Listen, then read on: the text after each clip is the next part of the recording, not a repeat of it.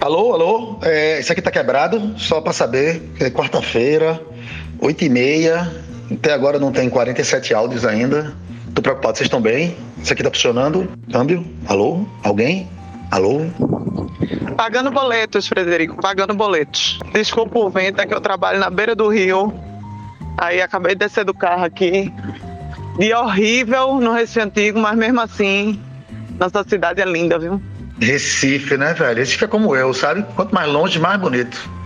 O... Não, você eu não esperava nada. Você é uma pessoa que vive ausente mesmo. Eu tô falando do desocupado que estão aqui sempre matraqueando, sabe? Cadê aquele povo? Esse povo que eu tô achando estranho.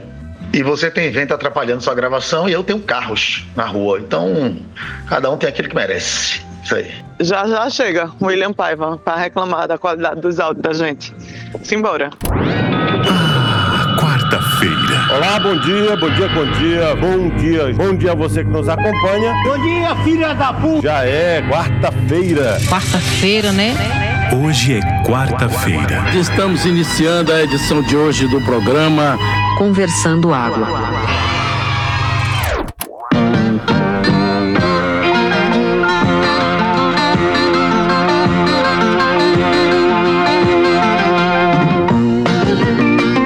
Conversando Água. Conversando Água. Conversando Água. Bom dia, meu amigo. Tomar no cu, bom dia, caralho. Pronto, tá bom de mimimi. Programa 133 começando. Podem voltar a falar merda aí. Tchau. E eu não vou reclamar mais não, porque não adianta chutar cachorro morto. Vocês realmente não têm nenhum apreço por esse podcast. E a inteligência artificial está nos salvando. Né, está limpando essa nojeira que são os áudios de vocês. Eu vou até, eu devia, na verdade, fazer um segmento aí no podcast sem limpar os áudios, só para os ouvintes terem noção da porcaria de ambiente que vocês circulam aí e, e, e decidem mandar áudio com a pior qualidade possível, ruídos dos mais diversos. Mas é isso aí. Eu não queria dizer que eu estou conseguindo limpar os áudios, não, porque senão você vai ficar muito relaxado e terminar de fuder de vez, mas é isso. Na verdade, o que a gente procura trazer para os nossos ouvintes é uma ambientação mais diversificada, uma textura mais rica, né? Para que a gente torne isso aqui um pouco mais quente, né? Trazer um pouco de realidade, né? Ambiance, sabe? Eu acho que envolve as pessoas do que aquela coisa fria e seca, né? Como uma, uma dublagem, né? Ou, ou aquela locução sem coração, sabe? É que é vida real. Nosso podcast é vida real. Nós somos pessoas reais. Talvez. Talvez a gente seja uma inteligência artificial, mas a gente procura imitar bastante e imitar direito, para trazer justamente um pouco de humanidade. Não que isso seja uma coisa boa para o podcast. Agora falando sério, o plugin de inteligência artificial que eu uso no podcast, ele separa o áudio em três canais, em ruído, ambiência, que é o eco do, do ambiente, e também a voz. Então assim, eu posso, inclusive, editar uma versão do podcast sem a voz, só com o barulho de cada áudio. E eu acho que vou fazer isso. A gente podia fazer isso e deixar essa versão como conteúdo pago só para nossos patrons. E a gente chamava de white noise, sabe como é? Para ajudar as pessoas a dormirem. Bota o nosso podcast só com ruído, só com ambiência. E você vai dormir que nem um anjinho. E a gente promete que não vai ter nenhum pesadelo. Não, não querer que eu mande áudio com ruído é querer que eu não participe. E aí não vai dar certo, né? Quem é que vai falar da família do Cerejo? Quem é que vai falar do meu cachorro? Esses assuntos maravilhosos que abrilhantam esse podcast, hein? Tem que tentar entender aí. E eu concordei com a ideia do, do aplicativo do IA, separar esse som aí e mandar aqui, até para dar uma esfregada na cara da gente, pra ver se a gente cria vergonha na cara. Mas eu vivo na rua, velho, vou fazer o quê? Tem que pagar os boletos. Até porque, na história do podcast, todas as primeiras compras que são realizadas com o dinheiro dos ouvintes que compartilham, né, a generosidade dos podcasts que amam, primeira coisa que fazem é comprar microfones bons para que a gente possa né, retornar essa generosidade toda de forma de qualidade. Então, é isso. A gente ainda está tendo que se virar com nossos, né, meu, meu leadership. Eita porra! Toma aí textura para vocês. E, e no meu caso ainda é pior, porque eu vivo situações de estar sempre em ambientes que tem é, é, ambientação sonora. Música, por exemplo. Fica tocando umas músicas de ambiente, entendeu? Aí é muito difícil não ter um barulho. Agora mesmo eu ia gravar esse áudio e teve um alarme aqui de uma construção que começou a tocar e eu não sei porquê. Vou fazer como? É impossível, pô. É o barulho da vida cotidiana. Bem, eu trabalho home office, né? E meu office, que é meu home, é praticamente dentro de uma avenida, né? Então, essa é a sinfonia do dia a dia, a sinfonia de Recife. Então, é isso aí, minha gente. É a vida como ela é. Agora, se quiserem que a gente tenha um estúdio igual o de William Paiva, que é músico, né? Com microfone de 6 mil reais, isolamento acústico, que é para ele fazer a música dele e aí gravar o podcast com qualidade, porra, a gente fica feliz pra caralho, tá ligado? Doido assim, para isolarem acusticamente aqui meu escritório, tá uma luz ambiente gostosa, poder fechar a janela, botar ar-condicionado, porque eu não tenho ar-condicionado, né? Poder fechar a janela. Porra, ia ser foda. Mas vocês iam perder isso, ó. Agora, vocês aí que estão tudo falando que estão no barulho, que fica mandando esses áudio lixo, quando vocês deitam à noite, que fecham os olhinhos, deveriam agradecer à inteligência artificial que salva semanalmente esse programa da desgraça. E eu vou provar agora. Vamos lá. Primeiro, o áudio que Diana mandou com o vento. Desculpa o vento, é que eu trabalho na beira do rio. E agora o mesmo áudio com o vento removido. Desculpa o vento, é que eu trabalho na beira do rio. Eu acho que é só uma questão de tempo para essa porra estar tá em todos os celulares e, enfim, em todos os devices e a gente passar a viver numa sociedade sem ruído, pelo menos nos áudios que a gente manda e recebe, né? O que para aí as big techs é um negoção, porque vão entender muito melhor os assuntos que a gente fala. Vocês, menos Fred, que reclamam da inteligência artificial. Essa é a frase correta. Menino, eu não reclamo de inteligência artificial já faz tempo já.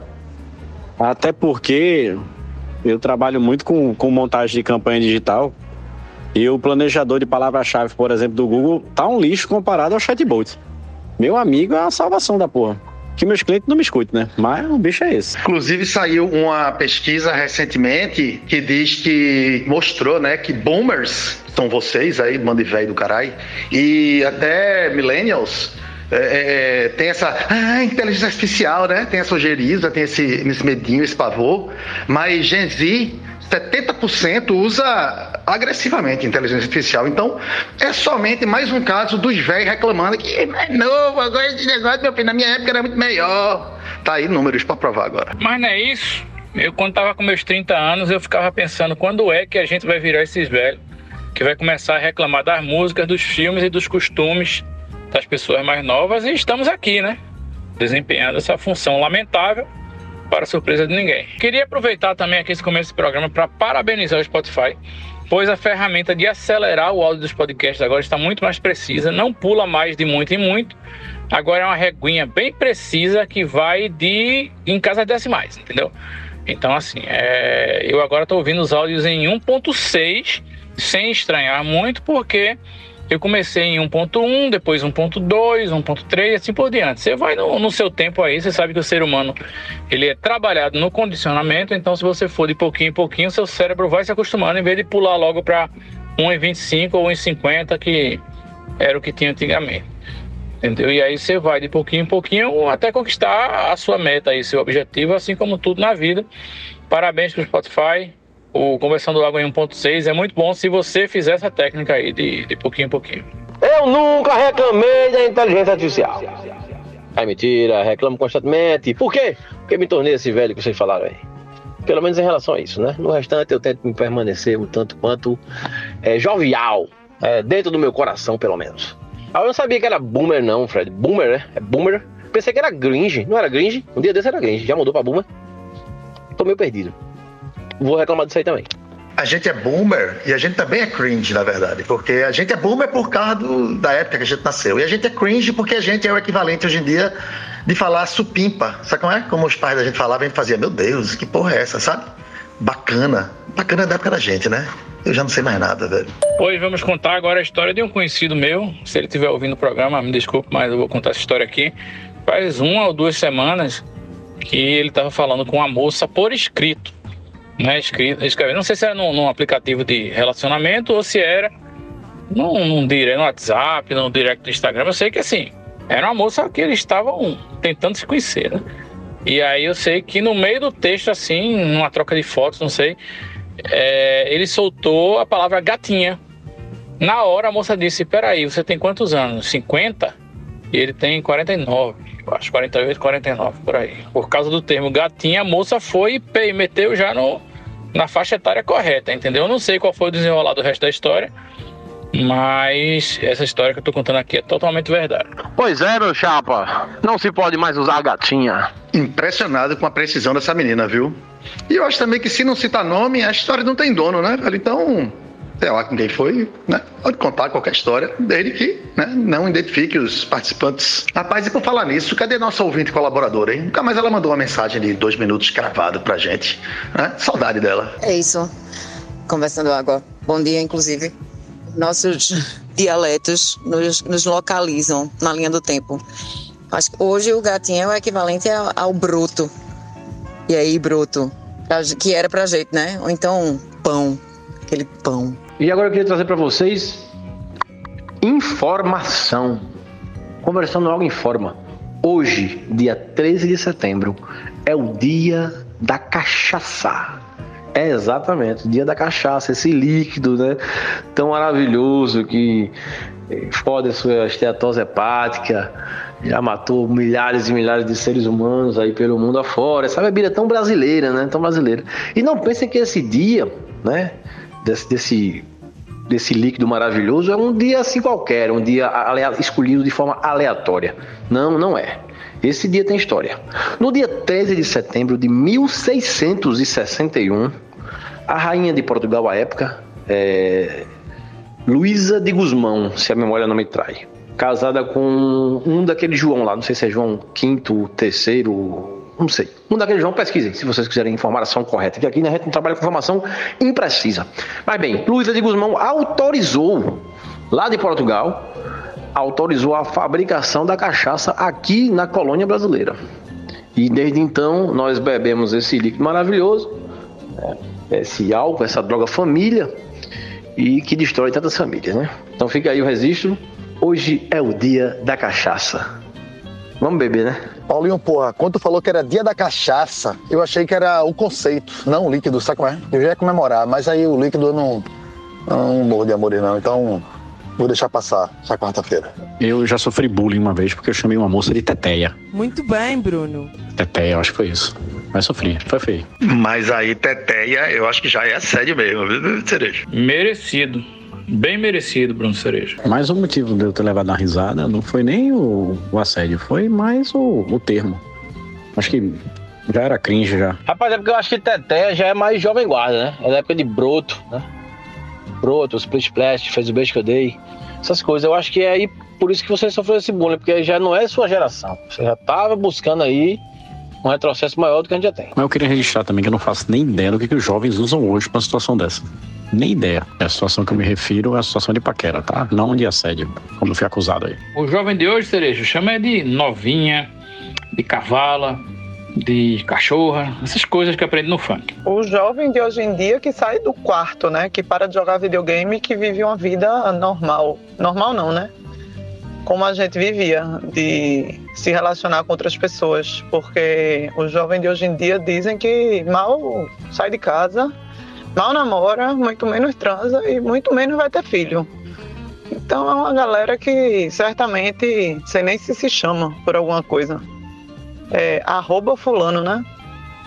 Nas redes sociais. E por falar em jovem que não sai de casa, lembrei agora que a Nissin lançou o Miojo Gamer, que é um miojo e que o molho é de cafeína. Sim, isto é verdade. E é voltado para o público que vira noites e noites na internet, ou jogando, ou o que seja. Uma curiosidade é que o Miojo Gamer tem menos caldo para o caso do cara, sei lá, derrubar em cima da mesa, né? Ou se lambuzar e lambuzar o joystick, ou o mouse, ou o teclado, ou o computador, o que seja. Mas é verdade e eu posso provar através desta foto que eu vou mandar agora aqui no grupo. Se alguém provar essa porra desse, como é? Miojo gamer sabor cafeína, por favor, manda um áudio aí pra gente. Mas aí, Diana eu acho que é mais um jovem de classe média, né? E das classes mais abastadas, digamos assim. Porque o jovem de periferia, ele tem um movimento de sentada, né? E eles se tratam, como o Will falou, novinha, Às vezes ratão, chama de ratão, e aí rato, não sei. E aí ratona, e aí orelha seca. Então tem esse tratamento aí, né? Principalmente no movimento brega funk aqui do Recife. E eu acho que eles transam a valer, viu? A valer. Caralho, miojo gamer, velho. Não, pelo amor de Deus. Macarrão com café não, por favor. E obviamente que Cecília Meira vai provar, né? Então um dia teremos um, um review sobre isso. É verdade. É verdade, Paulinho, você está certo. Acredito que sim também. Fui, fui classista no meu comentário. Rapaz, a coisa mais insidiosa do miojo gamer é porque, assim, tudo que é gamer tem a praga da luzinha colorida, né? Então já vi relatos de gente que trabalha em ilha de edição e tem que ficar metendo fita crepe, fita é, isolante nas luzinhas dos computadores. Porque computador gamer incrível que pareça, né? É um computador ótimo para trabalhar de forma pesada, né? Edição e essas coisas, né? Quem trabalha com gráficos e artes e tal, o computador gamer é maravilha. Mas aí você tem que lidar com a merda das, das luzes, que o bicho parece uma árvore de Natal, tá ligado? Bem, isso tudo para dizer que não bastasse o computador gamer, o teclado gamer, a cadeira gamer, ter essa porra, porque a cadeira gamer tem luz também, né? Tudo tem luz, sabe? Então a, a, a caixa do miojo gamer é quase de luz colorida de arco-íris, tá com é? Nada contra o arco-íris, né? Claro, mas assim, nem é, é uma coisa somente feia. E velho, eu, eu tô vendo essa caixa daqui a algum, alguns anos, ela vi piscando já também. Porra, é, é, o fim mesmo, velho. Imagina uma caixinha cheia de LED termoenergizado. Quando você coloca água quente, aquela, aquele calorzinho, sabe? Gera uma corrente que acende o LEDzinho da caixa. Puta merda, meu irmão, isso vai acontecer. É o fim mesmo. É o fim da aventura humana na Terra, gente. Ah, mas isso com certeza. Depois desses terremotos, essas enchentes, dilúvios, ciclones que estão acontecendo tudo ao mesmo tempo em agora, em agora é ótimo. E agora tá foda, viu? Tá puxado. Se preparem. Miojo Gamer e Jovem Nerd são as minhas menores preocupações nesse momento, velho. O planeta como um cachorro eu vejo se ele não aguenta mais as pulgas, se livra delas num saculejo. Um rapaz chamado Raul Seixas, em meados da década de 70, já cantou essa pedra. Tá certo, doutor Paulo. Miojo Game, Gamer, desculpa é, deve ser o mesmo miojo. A bosta que sempre foi, só que com luzinha colorida, minha gente. Não se iludam. E eu fiquei sabendo agora, graças à associada Larissa, que teremos em breve, muito em breve, um passeio de balão para a gente desfrutar na Praia dos Carneiros. Assim, o passeio já está rolando. Só falta alguém desse grupo se voluntariar e decidir, né, que vai é, fazer essa aventura. Eu tô bem fora, viu, minha gente? Agora, desculpa que eu tô assim, é porque eu tô subindo uma ladeirinha aqui. Minha gente, esse lugar tem muita ladeira. Enfim, mas faz parte. Se eu não gosto de ladeira, que dirá de balão? Rapaz, com relação ao passeio de balão, só tem uma coisa para dizer. Passarás! Rapaz, ladeira eu gosto da de Olinda. E eu tenho uma memória muito marcante da minha infância, que foi quando a gente morava na Inglaterra, a gente foi ver um, um encontro de balões, assim, sei lá, era um descampado com 50 por baixo balões na Inglaterra, assim, que subiam na mesma hora, mais ou menos, e saíam indo em direção a sei lá onde, que eu não lembro mais o que era. Eu lembro que eu fiquei embevecida. Eu realmente e aí talvez tenha obliterado na minha mente, mas eu realmente acho que a gente não andou, não passeou de balão e não sei também se eu teria essa vontade hoje. Mas se fosse para fazer isso, não sei se ia ser também num passeio virgem recém-nascido no Brasil, que não tem histórico dessas paradas, ainda por cima, em cima de mar, né? Porque, sei lá, bem, saber. Tipo assim, a galera da Capadócia, entendeu? Turquia deve ter um pouco mais de experiência nesse aspecto.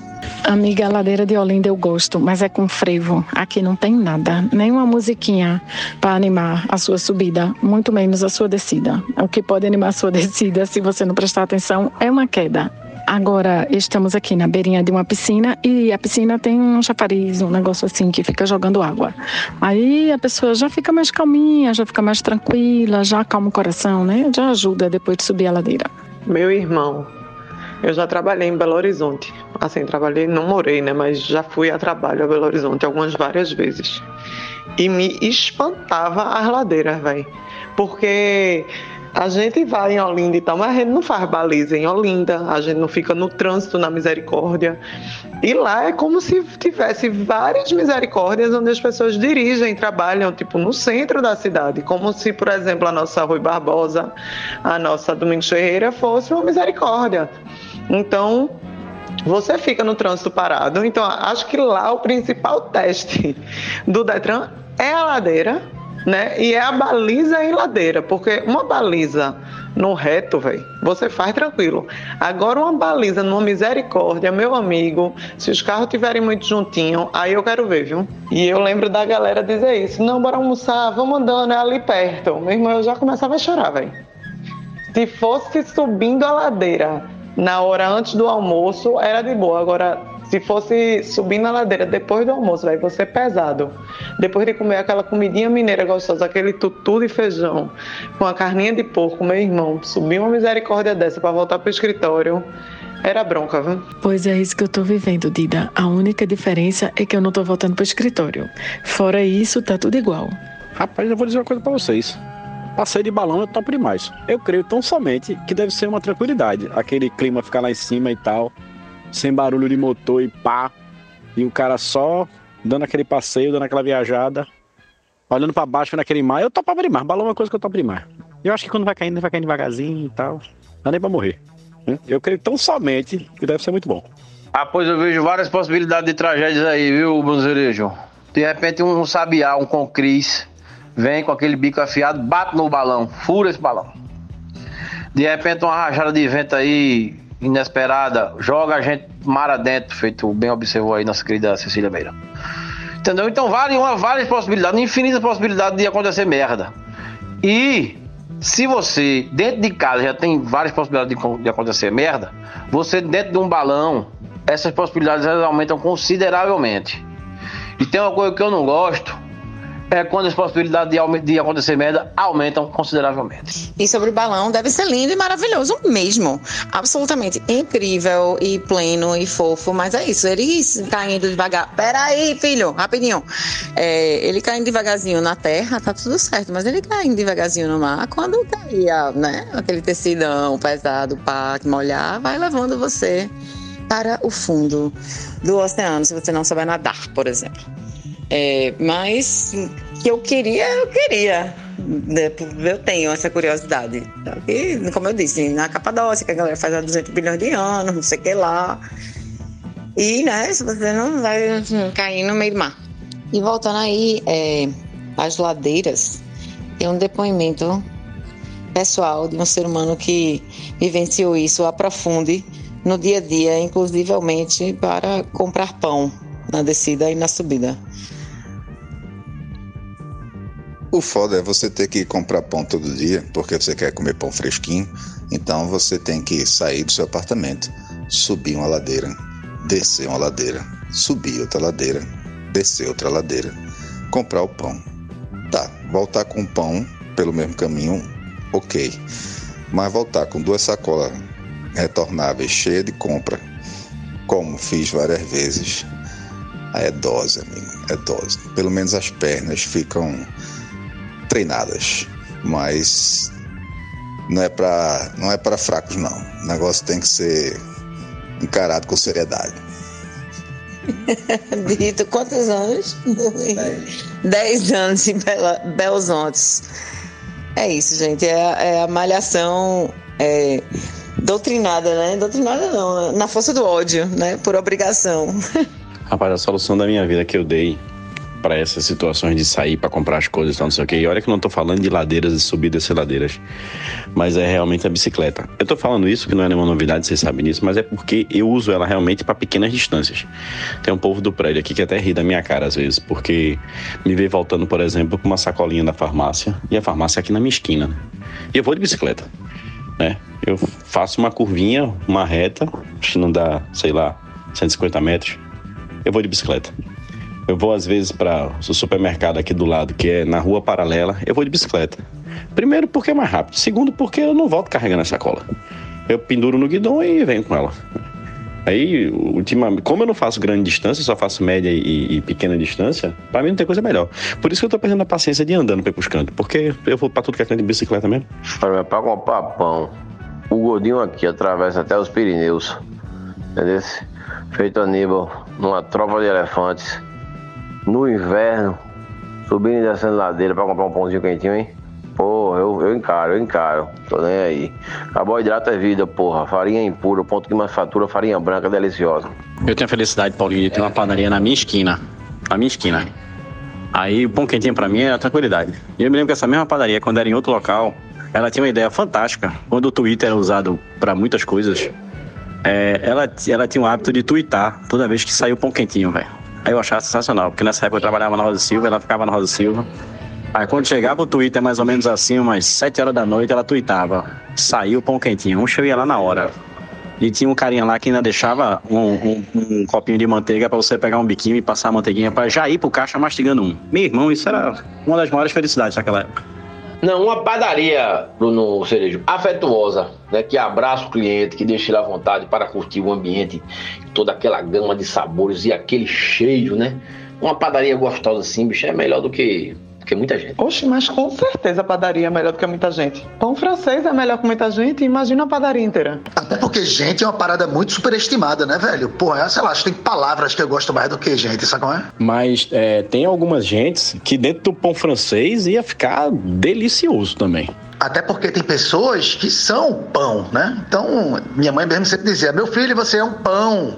Agora, vem, imagina se eu fosse francês, sacou? Porra. E falando de pão francês, tem uma coisa que a Airfry é muito boa, nos tempos modernos a Airfry é muito boa, é em ressuscitar pão francês.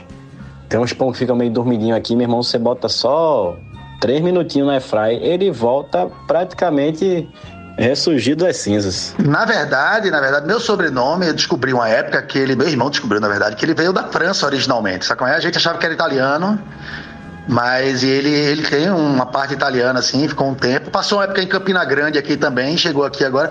Mas ele originalmente é um nome francês, o meu sobrenome. Então, porra, olha aí, velho. Cadê a manteiga? Ser denominado como um pão, né? Você é um pão. É da mesma época que chamava a menina de gatinha ou de teteia. Eu acho que é por aí. São contemporâneos. Quase. Mas mesmo sem a fraia, né, velho? O francês não morre, né, bicho? Porque, vê, tem aquela paradinha de você botar no forno, você sacode ele dentro d'água assim, rapidinho, sabe como é? Dá um susto nele na água e bota ele no forno, bicho. Porra, fica uma maravilha. Aí, se ele não tiver jeito de recuperar, tiver daquele jeito que você quer jogar na cabeça do seu primo e tal, sabe como é?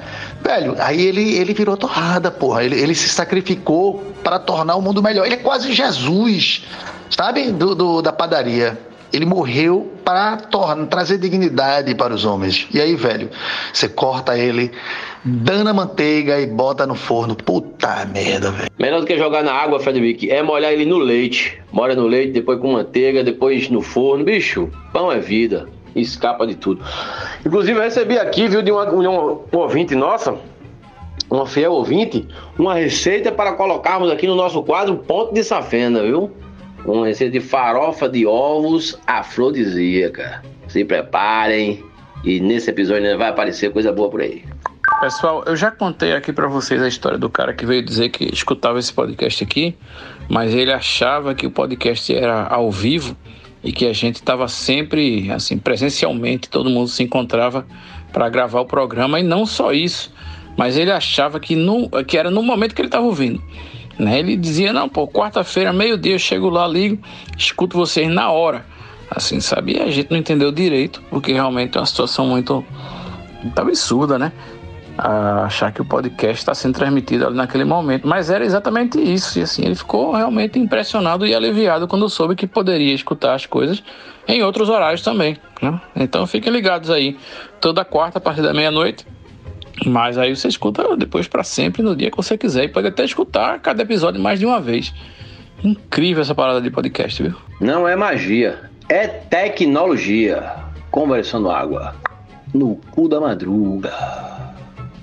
O corujão que satisfaz. Ah, sim. Voltei aqui só para dizer que aquela paradinha do balão, eu só subo em sem paraquedas. Eu só, só vou assim com alguma coisa com mais de uma turbina, sabe como é? Na verdade, assim, de preferência com mais de duas turbinas, sabe? Aí eu já fico um pouco mais tranquilo, mas fora isso, não, obrigado. E eu pensei que você era o Tom Cruise da Tamarineira. Afeito a aventuras. E agora eu quero trazer para vocês novidades carnavalescas. Isso mesmo. Vocês sabem que carnaval tá chegando, né? Aqui em Olinda já começou, final de semana tem altas paradas. E hoje é dia do frevo. Isso. Tem um bocado de bloco lá para Holanda saindo. Já tá bombando o carnaval. E o bloco Noiados da Encruzilhada acaba de confirmar esse ano a participação especial de Marina Senna. É com você, Marina! Ai, que delícia o verão. A gente dá um tequinho, a gente acorda no chão. Paulinho, eu gosto de aventura quando eu tô no controle da aventura. Quando eu tô pendurado num, num nada, né? Pendurado num bocado de ar quente, aí, velho, não é minha aventura. A aventura é dos outros, tá ligado? Tô forinha, obrigado. Mas é isso. Não, não é aventura, é cagação. Ah, sim, e, e, sobre carnaval, eu vim aqui só deixar claro que carnaval é algo que acontece naqueles quatro dias lá de fevereiro, sabe? Antes disso, não é carnaval. Então, ah, eu vou pro carnaval. Disse, não, você vai, você vai pra bagunça. Você não gosta de carnaval, você gosta de bagunça, gosta de beber, gosta de, de confusão. Aí você vai lá pra Olinda. É bom? É bom. É carnaval? Nunca, jamais. Porque carnaval é uma coisa. Sabe como é? Ah, eu vou pro, pro Natal. Porra, mas é março. Não, mas porque a gente vai, vai dar presente. Porra, não é Natal, velho. Vamos pro ano novo, bicho, mas é junho. Não, mas a gente vai de branco. Não, porra. Não, não é, isso não é isso que faz o ano novo. Entendeu? Então tá em Olinda correndo atrás de, de, de batuque não é carnaval, é, é em Olinda correndo atrás de batuque, é diferente, carnaval. Então, assim, só para prestar atenção nisso. Tem outro problema também, velho. Essa, essa, essa coisa de carnaval começar em setembro. Velho, as coisas boas, as coisas caras em vários sentidos, são aquelas coisas que são raras, que são preciosas, que são difíceis, que, né, tem ali aquela, velho, se aquele negócio virar o conhecido arroz de festa, velho, se a coisa tá ali em toda hora, em todo canto, porra, qual é graça, tá ligado? Perde a força, perde a energia, perde o sentido. Aí como chama, quando chama de carnaval, aí fodeu, velho. Tá ligado? Não, não é carnaval, velho eu vou me guardar para quando o carnaval chegar. Eu confesso que se isso acontecia outros anos, eu juro que eu não me lembrava. Mas eu fiquei de cara final de semana passado quando eu vi notícias de Olinda que já estavam abertas prévias de carnaval. Aí eu fiz tacar porra, bicho, setembro. Eu não me lembro não de ter prévia de carnaval já em setembro e Olinda não, mas eu tô achando bom. Rapaz, sério, eu também não me recordo não de começarem tão cedo assim as prévias. Eu acho que é um sentimento represado ainda daqueles carnavais que não aconteceram, entendeu? E vocês deixem de pragmatismo, principalmente Fred Rick, mais uma vez, com esse coração gelado dele. Então, aumente um sorvete de, de vanilla ice cream, ice cream, vanilla, entendeu? Por quê? Porque o carnaval não é uma data, o carnaval é um estado de espírito, entendeu? Então, tanto faz, você pode estar no velório e de repente o carnaval adentrar seu coração e você começar a frevar. Ah, Cerejo, isso rola sim. É uma ação da prefeitura para fomentar o comércio é, a rede hoteleira e também fazer a economia girar. Né? O Fulião vai curtir esse carnaval precoce nas ladeiras de Olinda e deixa lá seu dinheiro, né? deixa carteira, relógio, celular, às vezes deixa um, um uma sandália, um chinelo, uma coisa assim, né? mas se diverte, que é o importante, né? e volta para casa feliz crente que o carnaval começou. Paulinho, você está certo e está errado ao mesmo tempo. É a razão de Schrödinger. Porque veja, exatamente o carnaval é um estado, é um estado de espírito, é uma questão de, mas não é um estado de espírito só seu. Isso não é um carnaval. Uma pessoa só não faz carnaval. Você não pode estar no velório e você está fazendo aquilo num carnaval, porque aquilo não vai ser o carnaval. Você vai ter simplesmente ali uma. uma você está num, num delúgio, né? é uma ilusão ali, sabe? Então não, não é isso. Então, carnaval é um estado de espírito. Só que o grande lance do carnaval é que o estado de espírito ele é comunitário, compartilhado entre todos, de uma vez só, é uma catarse, entendeu?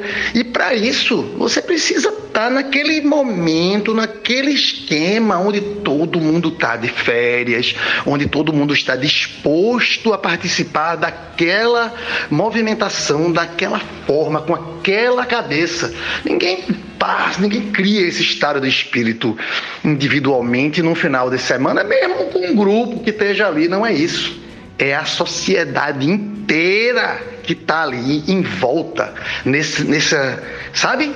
Nessa coisa, sei lá, nem tem palavras, porque a língua, ela infelizmente tem limites.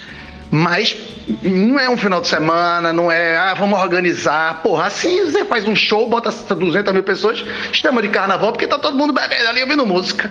Não, velho. Carnaval é um, é um contrato espiritual. É, Espírito não existe, mas vocês estão entendendo, né? Entre todas as pessoas, naquele mesmo momento, disposta àquilo, lá, naquele lugar, naquela hora. Não, mas aí é muito protocolo e muita regra pra ser carnaval. Carnaval não tem protocolo, não tem regra.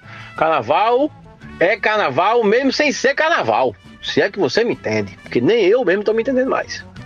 Não deu nem medir aí. Passando aqui para deixar registrado para a posteridade, é, hoje o STF condenou Aécio a 17 anos de cadeia. Não é aquele Aécio que a gente gostaria que fosse, porém é o primeiro condenado pelos atos terroristas de 8 de janeiro. E sabe quantos mais tem para julgar? Mais de mil.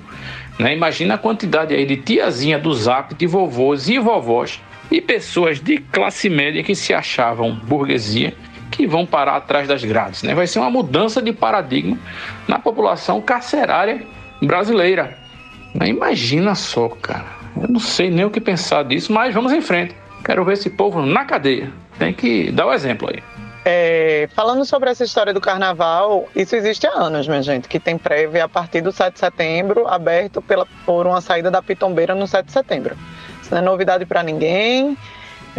Estão é, movimentando o dia de hoje, como esse dia do carnaval. É, isso para mim é novidade.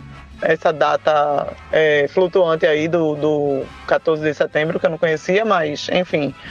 Em Olinda, todo domingo, depois do 7 de setembro ter carnaval, não é novidade para ninguém. Frederico, é, Paulinho, é uma pessoa amargurada, né? Então, assim, não adianta tentar convencer ele das coisas, não. Mas é isso. Eu acho que tão somente se você, abençoado por Deus, estiver bem e estiver tranquilo, querendo pular um carnaval, o carnaval tá dentro de você, aproveite. E sobre o julgamento aí, Will, eu soube que teve uma cena de Gilmar Mendes dizer para Nunes Marques que estava falando algum absurdo qualquer. É, sabe essa cadeira que o senhor está sentado hoje? No dia 8 de janeiro, ela estava jogada lá fora, no pátio. E me parece que o outro lá, o André Mendonça, recebeu a seguinte frase do Xandão: Tenha dó, ministro. Tenha dó. Eu vou pra um carnaval desse aí, viu? Vou pegar um dia desse aí e vou chegar lá em Olinda pra ver qual é. Porque eu sou um cara jovem. Eu sou tão jovem que eu queria comunicar aqui pra vocês que eu comprei o ingresso pra ir pro Ihu. Eu vou pro Ihu agora sábado. Vou ver o Planet Ramp. Que eu tentei ver uma vez, mas levei um baculejo da polícia e voltei pra casa. Vou ver Planet Ramp e vou ver Paralamas também. E vou ver Pete, porque eu gosto de Pete. Tá certo? Quem sabe eu faço chamadas ao vivo de lá. Ô Cerejo, certamente vai ser um bom show, viu? Eu fui o ano passado. Esse ano eu até queria ver Planet Ramp, sabe? Mas por uma questão de economia financeira e também porque o ano passado foi um show bom, viu? Ano passado eu fui, teve Caetano, teve Baiana System, teve é, Black Alien, que foi um show legal, mas é um, é um festival bem jovial, sabe? Eu fiquei um pouco cansado, mas e também outra coisa me incomodou, só vendia cerveja devassa, bicho. Aquilo ali, uma pamonha, velho, me deu um embrulho no estômago, teve hora que eu não conseguia mais beber. Aí eu fiquei cansado, sem conseguir beber, enjoado com aquela porra daquela devassa. Aí isso aí me incomodou. Aí esse ano eu nem fiz muito esforço para ir.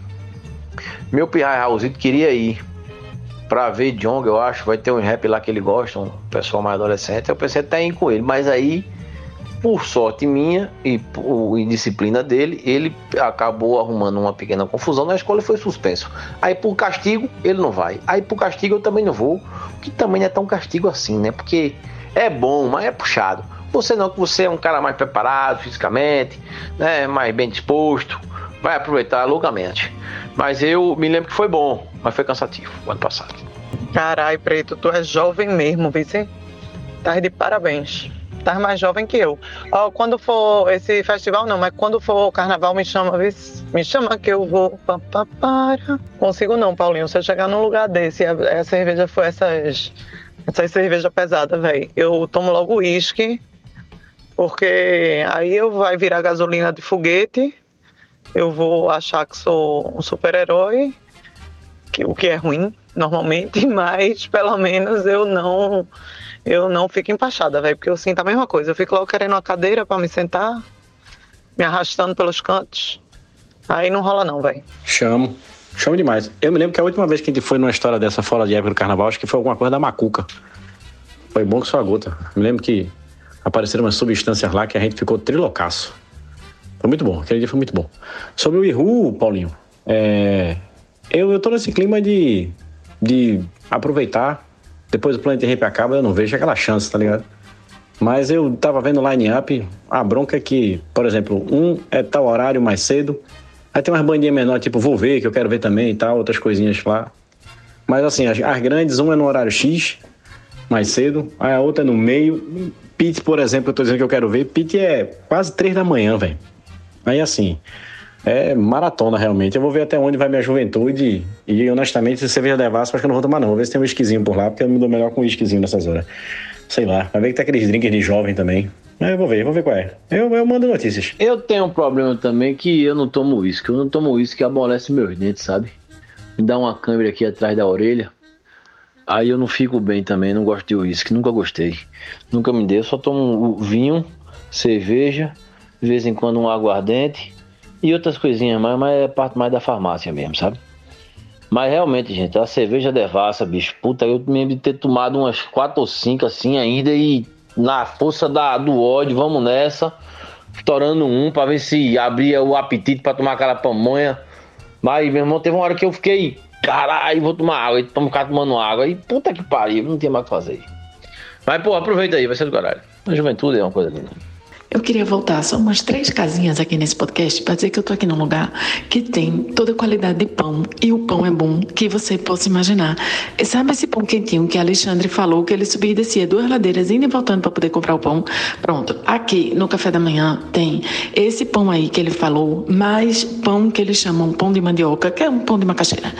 Pão de macaxeira, pão de beterraba, pão de queijo, pão de leite, pão de não sei o que lá, pão de fermentação lenta. Minha gente, é tanto pão, é tanto pão. Eu só faço comer pão, eu não sei. É, sabe essa ladeirinha que a Alexandre falou que subir e desceu duas vezes, vai voltando para comprar o pão? Pronto. Eu vou subir e descer rolando já já, porque não vai ter outra condição. E sobre o carnaval, é tudo isso aí que Dida falou. Historicamente, desde que o mundo é mundo, no dia 7 de setembro, a Pitombeira abre o carnaval de Pernambuco com o ensaio aberto da Pitombeira a partir de 7 de setembro. Isso é tipo, eu não sei onde é que o Henrique estava, que ele não sabia disso.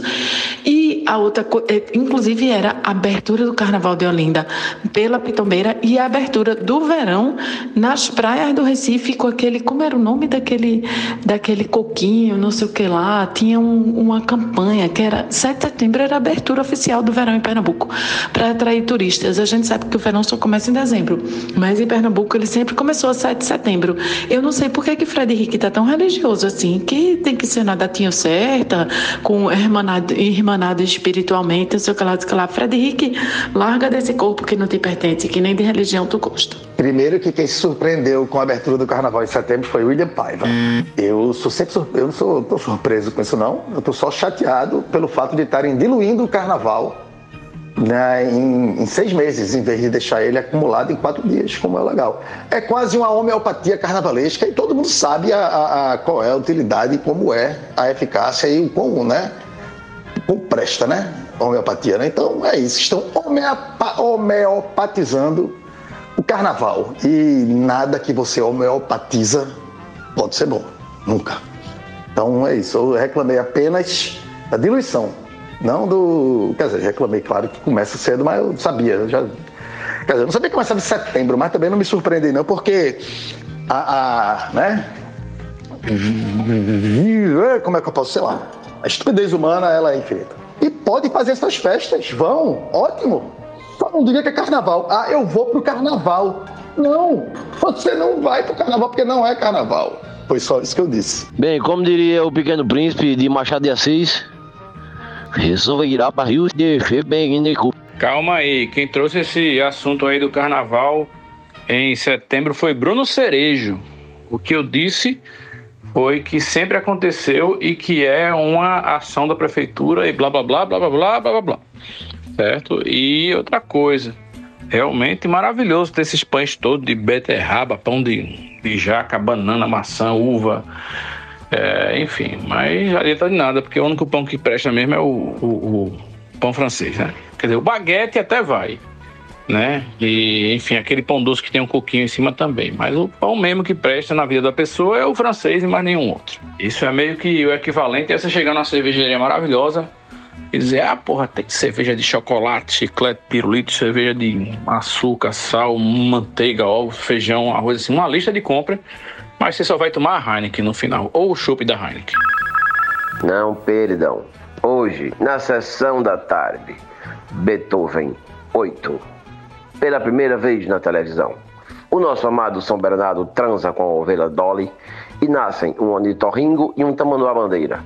E juntos, essa família sui generis vive altas aventuras a bordo de um catamarã.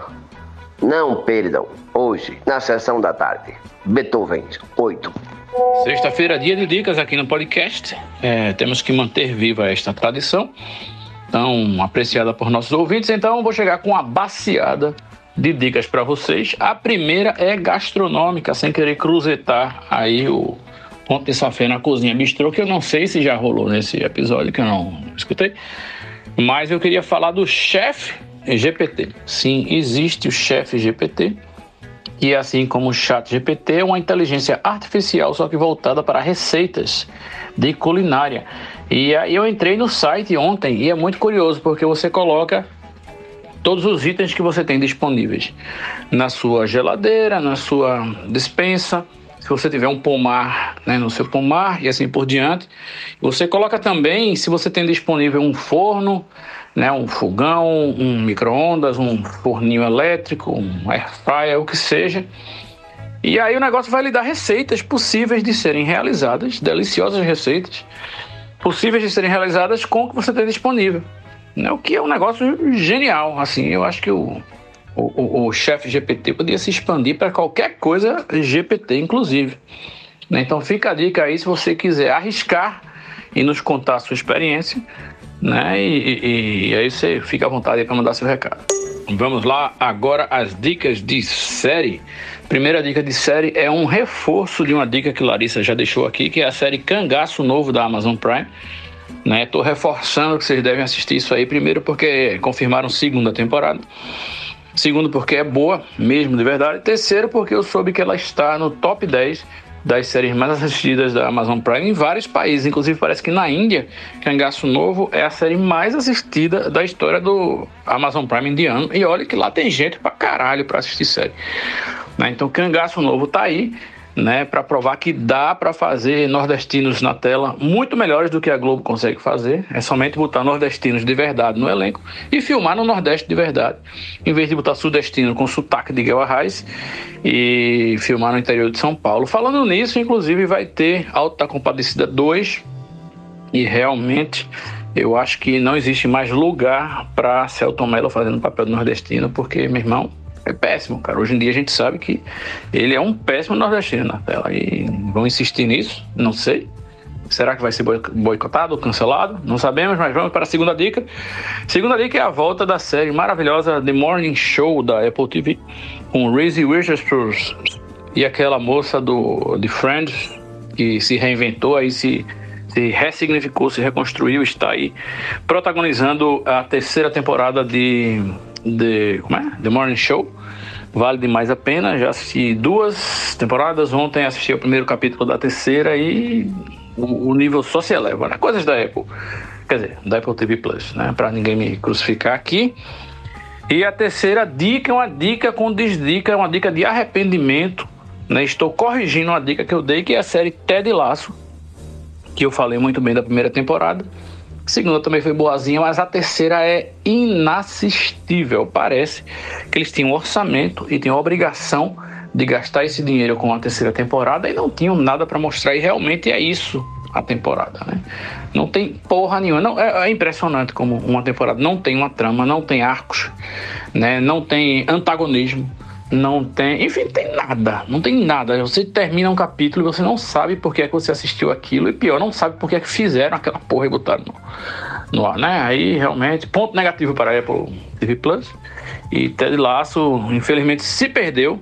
A única coisa positiva que a gente pode tirar dessa história é que essa é a última temporada e não precisaremos mais ouvir falar dessa porra. É isso aí, três dicas de série para vocês aí. Então, aproveitando aí o ensejo das dicas culinárias, eu vou também entrar com uma que não chega a ser culinária, mas é uma dica gastronômica, porque se eu colocar o que eu tenho aqui em casa, contando com coisas na geladeira e equipamentos de produção de, de alimentos, no Step GPT, isso é um motivo é, acho que importante para o início da revolução dos robôs. Acho que é melhor eu ficar fora dessa, porque eles vão ficar com raiva de mim.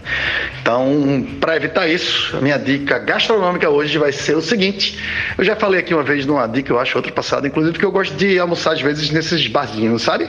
Largura, Janira e coisas do tipo, né? E ontem eu resolvi, eu tinha visto já no cardápio do Caneca Fina, que é aquele, aquela pracinha, pracinha ali na Relator, né? Não é Relator não, errou aquela, esconde não sei o lá. Então, tava no Caneca Fina uma vez e vi que eles têm pratos executivos. E aí eu, porra, né? Vou provar. Vou provar perto de casa aqui, pá. Aí ontem eu fui lá.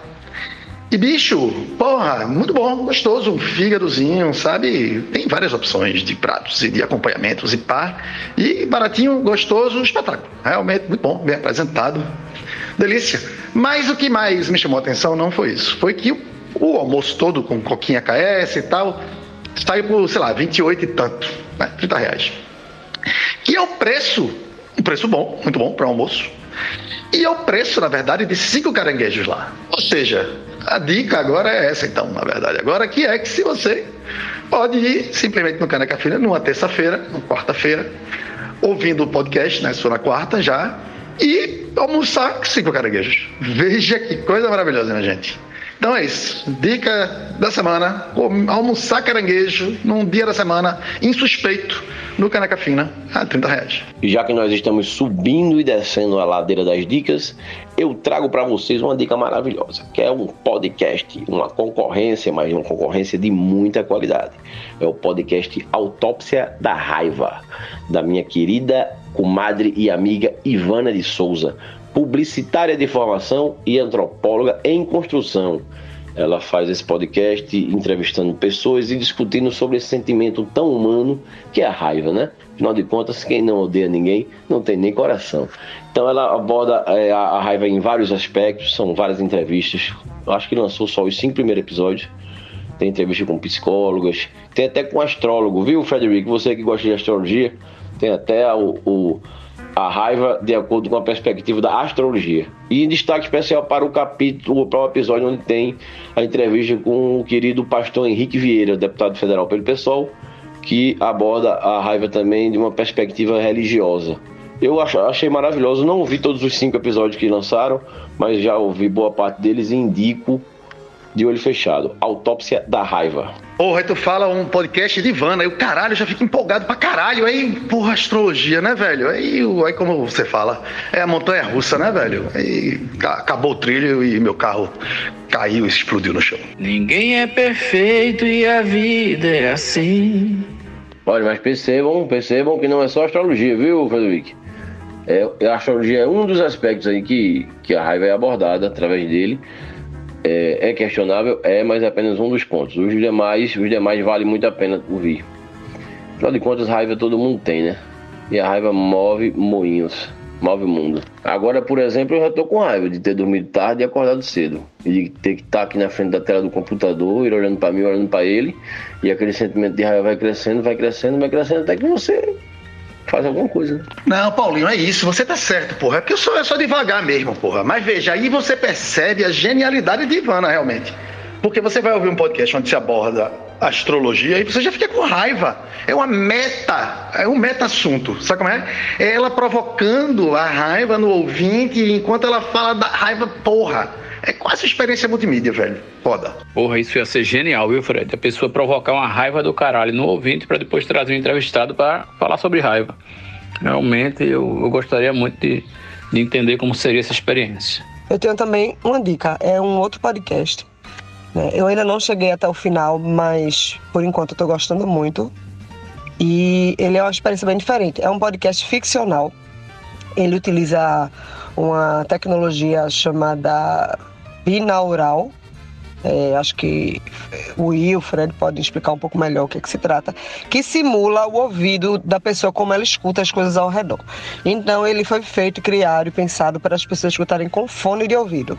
Inclusive eu testei ouvir no som do carro e realmente fica ruim. Não é a mesma coisa. Então você. É, é muito estranho, inclusive, quando comecei a ouvir, parecia que tinha gente do meu lado, assim, andando.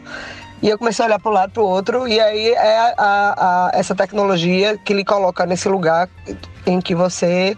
as coisas estão acontecendo e consegue tudo acontecendo ao seu redor, né? Enfim. É um, se chama França e o Labirinto, é com o Celton Mello. É, tem algumas atuações que soam um pouco teatrais, mas eu acho que é proposital, já que trata-se de uma ficção, né? De, em podcast. Não sei se tem que, que para lhe, colocar né, dentro daquela situação, tem, tem essa pegada um pouco teatral, mas muito, muito bem feito. Estou gostando muito. A história é um.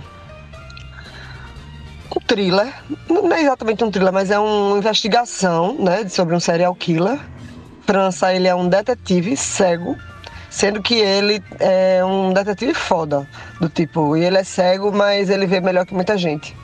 E aí é isso, vai se desenrolando a história e eu ainda falto alguns capítulos, não sei como é, vai terminar, mas é muito instigante.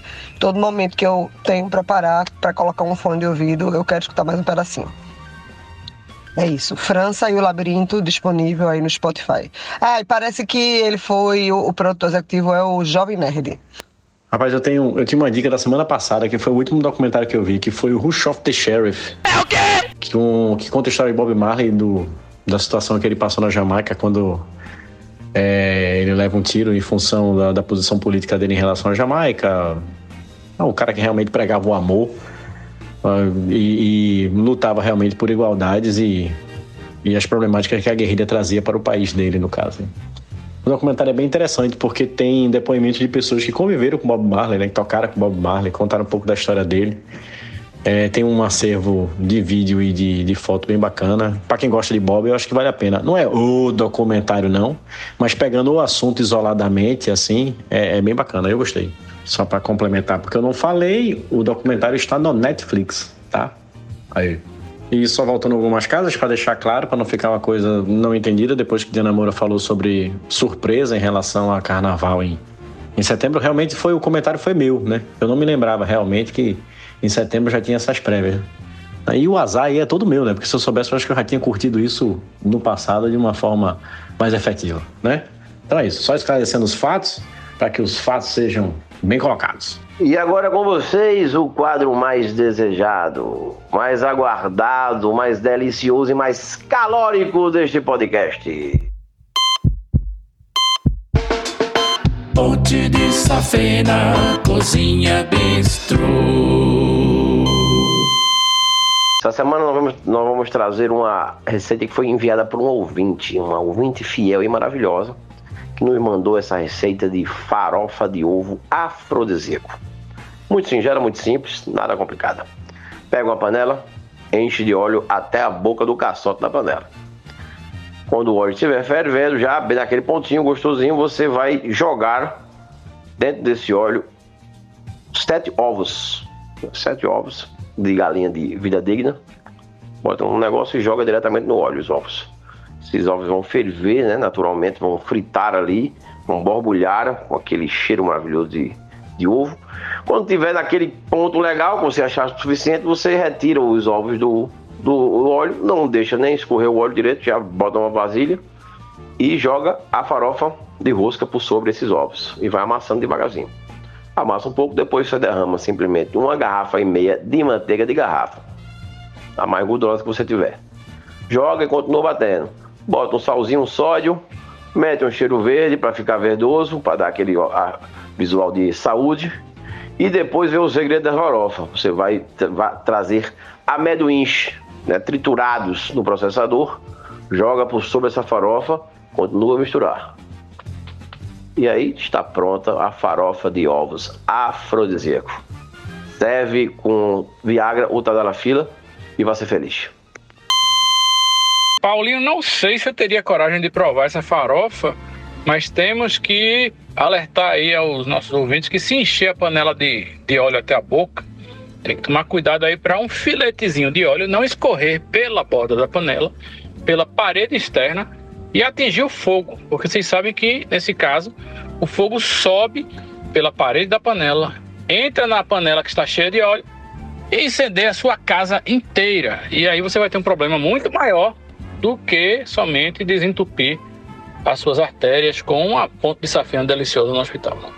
Sabemos que panela com óleo aí é um negócio que temos que tomar um cuidado excessivo. Ou eu, eu tô ligada, ou talvez eu esteja confundindo as histórias, mas que, que, que, tu tá falando por experiência própria. Que tu fosse fazer uma experiência em casa com teu irmão e rolou esse, essa queimada da cozinha. É, foi Marcelo, meu irmão, que foi fritar coxinha na casa que a gente morava, então ele devia aí ter, sei lá, uns 10 anos de idade no máximo, talvez menos. E aí ele botou a panela com óleo, a panela pegou fogo. E aí tava somente eu e ele em casa, eu fui tentar apagar com um balde d'água, né? Joguei um balde d'água no fogo da panela, que é outra coisa que você não deve fazer. Esse negócio de você no, na TV os bombeiros usando água para apagar fogo é fake news, é mentira. Porque se você jogar água no fogo, o fogo fica maior ainda, foi isso que aconteceu. E aí bateu no teto, o teto ficou preto. Aí tinha uns armários assim de cozinha desses elevados assim em cima da, da pia, que era de uma fórmica amarela feia da porra. Aí ficou a marca assim da lambida do fogo também, preto, mas saiu, né, com, com a bucha com água. E a gente perdeu alguns cílios. Foi isso que aconteceu. Na verdade, você pode jogar água no fogo para apagar, dependendo de onde seja o fogo, né? Ou agora, realmente, óleo jamais, porque não só ele vai aumentar o fogo, como ele pode espirrar óleo queimado para todo lado e aí vai ser bem pior. Né? Porque ainda tem a queimadura aí grave. Obviamente, equipamento eletrônico também não deve jogar água, né? Óbvio. Mas muitas outras coisas você pode jogar água. Agora tem, cada fogo realmente tem sua característica. Nos extintores tem aquela paradinha explicando, né? O que é que é para o que e tal. Blá, blá, blá. É dos males o menor, né, Will? É bem, bem lembrado sua observação aí para a segurança na cozinha, tem que ter muito cuidado. O meu irmão também, meu irmão, o, o caso dele foi diferente, foi álcool, né? Cachaça. Ele bebeu demais, chegou em casa bêbado e botou um hambúrguer, esse hambúrguer safadinho aí, pra fritar, pra poder matar a larica e pegou no sono. Né? Aí é, a fumaça começou a sair loucamente pela janela, o porteiro tentou acordar ele, ele dormindo bêbado no sofá. A sorte foi que o porteiro tomou a iniciativa de arrombar a porta. E aí, quando ele acordou, acordou bêbado ainda, foi embora, foi no fogo para tentar apagar o fogo. Veja você, o bêbado, né? Bêbado não raciocina. E queimou a mão, teve queima do terceiro grau na mão. Tá bem hoje, recuperado, tá claro que tem uma marca feiosa na mão. Pra lembrar ele, pra não botar nada no fogo quando tiver bêbado. Daí ficou a marca, ficou resiste, a cicatriz da batalha. A minha história de fogo é quando eu era pirraia também, eu devia ter menos de 10 mas também em torno de 10 anos, e a gente brincava de uma brincadeira recorrente, porque naquela época as brincadeiras eram maravilhosas, né? Então a brincadeira recorrente era botar uma xícarazinha com álcool pegando fogo e a gente esquentava a faca nessa xícara e ficava cortando isopor. Isso era na, na porta de casa. Eu, eu, morava eu, meu irmão e meus dois primos, e era assim, um ano de idade de diferença de cada um, ou seja, todo mundo igual. E a gente ficava no, numa área que tinha entre as duas casas, um apartamentozinho, né? Era ventilado, era aberto, mas era uma áreazinha com de duas portas. E a gente tava lá, todo mundo sentado, com os isopor e a faca, e aí o álcool da xícara acabando, acabava, o que, é que a gente fazia? A gente pegava a garrafa de álcool com aquela tampinha furada e esguichava esse álcool na xícara para repor o álcool. E funcionava, tudo certo. E a gente xixava né? então ia nessa. Teve uma hora que essa garrafinha acabou o álcool dessa garrafa e a gente não acabou a brincadeira. Então meu primo, que era mais velho, fez: Porra, tem álcool lá dentro no banheiro, vou pegar. E ele pegou e era uma garrafinha de álcool bem bonitinha, parecia aquelas garrafinhas de, de aquele negócio de combustível, sabe? Só que ela não tinha os bichos. Era aquela tampa de rosca. Ele abriu a tampa da rosca e simplesmente virou a garrafa para derramar dentro da xícara. E aí, veja, eu tinha 10 anos, já faz um certo tempo, e a memória só com mas a impressão que eu tenho hoje é que a explosão foi igual àquela de desenho animado. Sabe que explosão que foi exatamente isso. E aí assim, a queimadura na gurizada foi foi foi de- dependia do. Então, assim, eu não tive nada e meu primo teve um pouquinho, o outro teve muito. Agora, meu irmão, ele queimou a perna toda, passou, não sei na época, mas assim, semanas, meses talvez, pele com bolhas horríveis na perna e só podia sentar em lençol escaldado, de- desinfetado e, e esterilizado e tratamento pra caralho. Agora, assim, esse desgracento não ficou com uma única marca de nada, velho. Um negócio impressionante. Impressionante, assim, não teve que- a queimadura, não teve nada de arrancar pele, não, mas assim, as- o tamanho das bolhas na perna do cara era um negócio incrível, velho. Então, é isso aí. Cuidado, crianças. Eu era piromaníaco quando era criança, então eu, eu sabia agir de fogo muito bem. Pena que meu primo, ele era um desavisado. Mas, Fred, isso aí eu acho que é praticamente uma regra. Quem tem a ideia merda nunca se fode. Só se fode quem tá ao redor dele. Isso é impressionante. Sobre essa questão do óleo aí e esquentar, eu acho que, que eu tô vendo por aqui que todo mundo tem uma história dessa. Lá em casa também teve uma coisa parecida também com minha irmã. E a gente também jogou água. E eu me lembro que ao jogar água, o óleo se espalhou foi pra parede. Quase parecido com essa história de Will, só não foi tanto pro teto. Mas eu me lembro até hoje da, do azulejo, assim, da parede da cozinha, assim, pegando fogo. A sorte é que depois que apagou, que ficou preto, o azulejo é mais fácil limpar, né? Diferente de, de, de, de pintura de teto mesmo. Mas eu me lembro como se fosse hoje da parede pegando fogo. Mas é por isso, Cerejo, que a- as ideias merdas, o gene da ideia merda não sai do, do gene pool, assim, sabe? Não sai da, da- Porque quem se fode não é o cara que teve a ideia merda, não é o cara do gene da ideia merda, é o outro cara, né? Toda vez que quem se fudesse for o cara, fosse o cara da ideia merda, aí, meu irmão, isso já tinha acabado, ninguém tinha mais ideia merda, porque todos tinham morrido e não seria vantajoso. Seria um espetáculo, né?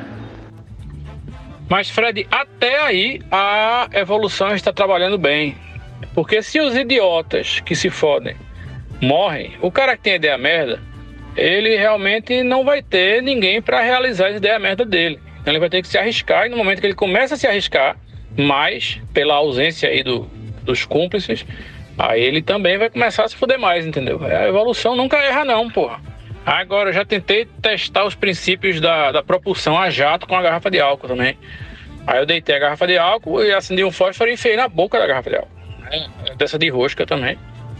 E aí, obviamente que outra dica para vocês, o fogo do álcool, ele é invisível à luz do dia, né? Tipo, você só consegue ver assim ele com muito muita atenção ou à noite, mas de dia, velho.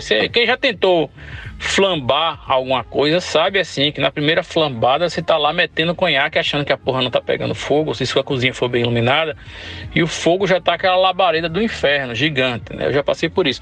Mas nessa ocasião que eu testei propulsão na garrafa de álcool, a garrafa de álcool só deu um espirro assim, pá! só isso. Isso foi suficiente para queimar meus dedos de uma forma que eu fiquei com a mão cheia de bolha também. Mas não ficou com muitas marcas. Isso aí denota um certo profissionalismo também na arte de fazer merda. Né? Minha mão tá boazinha aqui, consigo desenhar com ela e tocar é, instrumentos musicais com grande habilidade ainda. É, eu nunca me queimei nessas proporções com óleo, não. Mas eu já vi priminhos se queimarem já. Eu só me queimei com fogos mesmo, essas coisas assim. Mas eram umas bolinhas de nada no dedo, uma coisinha assim, um salpicado e tá de boa. Ah, Agora, em compensação, existe um dado aí, comprovado empiricamente na vida de qualquer pessoa que tem filhos ou filhas, que é as crianças de hoje em dia não sabem riscar um fósforo, cara. Você der uma caixa de fósforo para qualquer criança, ela só se o pai for muito marginal e tiver ensinado, mas a criança olha para aquilo e não faz ideia de que tem que esfregar aquela cabecinha lá para sair um fogo, entendeu? Rapaz, isso é foda. Eu me lembro que eu fazia bomba relógio, velho. Pegava cigarro de papai, desmontava o cigarro, botava lá no pavio, deixava numa luminária que ficava no muro do prédio e ia lá, velho. Acendia e ficava lá de cima olhando. Eu me lembro que uma das vezes que eu quase me lasquei foi porque eu desci pra perder a paciência olhando lá de cima, fui ver se tinha dado alguma coisa errada. Quando tava chegando perto da bomba, ela acendeu. Aí eu tive que sair correndo, foi um pipoco da porra. Mas vê, turma da gente fazia bomba relógio. E a turma hoje não sabe riscar um fósforo. Bomba relógio com cigarro, que é uma tecnologia ultrapassada, né? A bomba relógio boa mesmo é com espiral sentinela, porque cigarro apaga às vezes. E aí o espiral sentinela, velho, ele vai lá firme e forte, e aí, meu irmão, é uma tecnologia, viu? Então é, não, não vamos começar a contar a história de bomba aqui não, porque puta merda, velho, é um programa inteiro. É, Fred, veja só, o, o espiral sentinela ele demora mais a queimar e ele é mais difícil de prender no, no pavio, no pitoquinho da bomba, né? O, o cigarro, por sua vez, já dando a dica aí para quem quiser experimentar, é só arrancar o filtro que você consegue enfiar Obviamente você acende antes com o filtro, né? E aí você enfia, obviamente, o lado que não está aceso no pavio. Né? E aí o cigarro vai ficar queimando por conta da pólvora que, que, que está contida no papel do cigarro. E aí isso vai retardar o acendimento da bomba. E eu sei disso porque eu fazia esse tipo de coisa e colocava, jogava, né? Em cima de parada de ônibus na Avenida Abdias de Carvalho, perto da minha casa onde eu morava, e ficava do outro lado da rua aguardando a porra explodir e torcendo para ter pessoas embaixo para tomarem um susto. É isso aí. Eu posso ter feito coisa pior que isso, inclusive, mas não lembro mais. É o que se diz, né? Todo mundo tem passado. Alguns têm presente, mas pouca gente tem futuro. É exato, eu compartilho da mesma teoria de Will. O cigarro era, era mais fácil, realmente, até de combustão, no meu ponto de vista. Ah, sim, o cigarro era mais fácil. Tanto que é o, o início, né? É a introdução de, da bomba relógio é sempre com cigarro. Mas ele tem essa coisa que nem sempre ele fica aceso o tempo todo. E às vezes ele tá molenga, ele cai.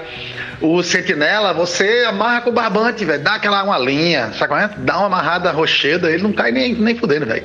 Você pega, pode jogar, pode sacudir. Tá de boa e ele jamais vai apagar. E aí quando o sentinela chegar no pavio, beijo. O cigarro é a droga de entrada para outras portas, na é verdade. Rapaz, nada de bom no cigarro, né, bicho? Nada. É impressionante. E esse com sentinela, ninguém parou para pensar também que poderia matar um mosquito, né? Tirar aquele pernilongo da proximidade da sua casa também, né? Além de, de, de, ter esse resultado estrondoso dessa bomba fantástica aí. Era massa, né? Você usava um espiral inteiro, que obviamente a gente quebrava as partezinhas e aí cada parte, dependendo do tamanho, tem o tempo, né? na época era uma ciência, a gente tinha isso cronometrado e tal. E aí, mas era uma boa, né, bicho? Botava um inteirão assim, sabe? Ele não tinha aquele negocinho que você enfiava no meio, ele ficava pendurado. Pronto, você botava aquela. O meio era no pavio. Vê, porra, ia ser foda. Bota embaixo da cama, velho. Meio, irmão, quando desse, sei lá, três horas da manhã, hein? catapeia, ser foda, né? Cerejo, sinto lhe informar, mas é, espiral sentinela é uma coisa muito baseada em crendice popular. Ela não, não afasta mosquito porra nenhuma, não. Sinto dizer isso, mas é só aquele mau cheiro para lhe incomodar e você achar que está protegido. Mas já estive em ambientes que nem mesmo uma dezena de espirais sentinelas é, é, queimando no mesmo ambiente foram capazes de conter a quantidade de pernilongo que estavam atacando os seres humanos. Né? Só de quem tinha cabelo nas pernas, porque quem não tinha, velho, se fudeu. Para esse negócio de bomba era uma ciência. Porque, tipo assim, eu, eu sempre detestei, desde pirraia, eu detestava quem acendia bomba e jogava no chão, assim, sabe? O cara vai acender a bomba só pelo pipoco, mas que idiota. Pra mim, velho, bomba tinha que ter alguma coisa, ela, ela tinha que fazer alguma coisa, sabe como é? No mínimo botar embaixo de uma lata, sabe como é? Mas várias experiências, assim, meu irmão. Eu, a bomba sempre tinha que estar em algum lugar legal para causar alguma algum resultado interessante. Sabe como é? Eu ficava puto que gente estragava a bomba jogando no chão pra fazer pipoco, porra. Então, velho, era uma ciência, porra, que a gente ia. E aí eu andava com a galera uma época, porra, um povo lá de. do Torreão. Meu irmão, vocês já fizeram, todo mundo já fez bomba de vidro, né? Você pegava vários rojões, abria vários rojões, botava pólvora de vários rojões dentro de um vidrinho, assim, daqueles de remédio antigamente, botava o pavio, fechava, enrolava para se fuder com, com fita e o carai e aí, meu velho, meu irmão, era, era um dinamite aquela merda, né? Então, porra, essa galera, um ano, se arretou de comprar rojão e, e abrir, porque tem bem, bem pouquinha pólvora no rojão. E eles descobriram o revendedor da pólvora. E eles iam comprar pólvora, porra. Então era um negócio assim, velho, bicho. É, sei não. Nobel, Nobel é, podia. É, Nobel sabe o que tava fazendo por perto dessa galera. Não, tem pernilongo lá em Limoeiro, as muriçoca de Limoeiro são viciadas no, na fumacinha do, do sentinela. Quando eles sentem, a fumacinha chega logo pra dar uma cheirada e ficar por lá tirando onda. Zum, zum, no ouvido do cara. O que espanta mesmo, muriçoca, isso aí é ciência pura, não é crendice popular. É um carvão né, uma, brasa de carvão em cima do pó de café. Eles não suportam. E se você botar dois dedos de. dois pinguinhos de adoçante, aí é pior ainda.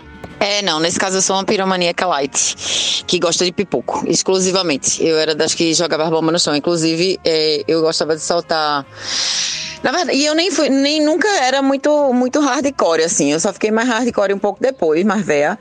Mas eu pegava. O máximo que eu, que eu estourava quando era mais novinha mesmo era peito de véia, que aí eu levava para estourar na, na escada do prédio, velho, pra ouvir o pipoco ecoando. Isso era massa. Mas para mim era isso. Eu, eu, era exatamente o contrário. Jamais ia botar pólvora dentro do negócio de vidro pra sair estilhaçando vidro pra todo lado, caralho de asa 4, não. Meu caso era. Tinha, tinha um, um, um, um, uma segurançazinha do trabalho na minha mente. Mas sempre adorei, velho. Bacamarte, velho. É bom demais, Júnior. Você não tá atirando em nada, tá atirando em ninguém. É só pelo pipoco. E o pipoco é do caralho. Aquele pipoco que você sente na caixa dos peitos, tá ligado? bom demais, Júnior. É o famoso expectorante na caixa do catarro. E atenção, notícia chegando fresquinha no Conversando Água. Nessa tarde do dia 15 do 9 de 2023, uma mulher ficou com a cabeça presa na catraca do ônibus que faz a linha Alto do Buriti Macaxeira. Até o horário de agora, das 17h40, não se tem informação se a mulher conseguiu se desprender diante desse desfecho final, eu não tenho mais nada a dizer, né? Isso é que é notícia. Rapaz, eu ficava chateada quando eu prendia a mochila da escola na catraca do ônibus, eu ficava com ódio mortal. Imagine você prender a cabeça, meu Deus, tem gente que não pensa nas consequências antes de fazer alguma besteira. O que foi que essa mulher fez? Bruno Cerejo, queremos informação. Volte aqui e conte tudo que você sabe. Mas a questão é exatamente essa, amor. A notícia já está completa já. O que a gente tem mais são pessoas que gravaram a situação da moça lá presa na catraca. Essa catraca nova, né? Que ela vai do chão até o teto. Ela ficou presa lá, o motorista tentou ajudar ela a sair, alguns passageiros pediram para todo mundo descer, não sei porquê, né? Mas o que temos é imagens, um, a pessoal gravou a, a, cabeça dela presa e até agora não se sabe como é que ela soltou não. Pode ser que ela esteja ainda circulando por aí no, no alto do Buriti em Macaxeira, da empresa Pedrosa, é a informação que eu tenho. Caso alguém vá fazer aí esse percurso aí, alto Buriti em Macaxeira, pode ser que encontre essa moça aí. É isso. O problema nesse caso, Cerejo, é que ninguém vai passar na catraca, né? Então, olha aí o prejuízo para a companhia de transporte urbano. Olha, eu tava aqui revoltada com as notícias que eu tava lendo sobre as execuções que teve hoje em, em Camaragibe enfim, e do posicionamento desse governo de Pernambuco que não existe até agora, e quando abre a boca para falar, fala merda. Aí vem Cerejo dizer que a mulher tá rodando pra cidade com a cabeça presa. Graças a Deus, obrigada por me fazer rir. Vida, eu acho que tá rolando um movimento totalmente orquestrado, assim, das, das PMs dos vários estados, né, espalhados pelo país, de fazerem ações violentas, mostrarem poder, mostrarem força, mostrarem que não são controlados pelo Estado, não são controlados pela lei, e chegar lá e, e, e prender uma pessoa pessoa, operação policial, foi prender um traficante e matou cinco. Como é isso, gente? Traficante, você ou a polícia não tem nenhum preparo para prender ninguém, feito a polícia dos Estados Unidos que botou 500, 500 capas para prender um homem só. Foi lá e prendeu. Demorou, sofreu um pouquinho, foi talvez um pouco humilhada, talvez, mas foi lá e prendeu. Eu estou tirando onda, obviamente, nessa coisa do humilhada.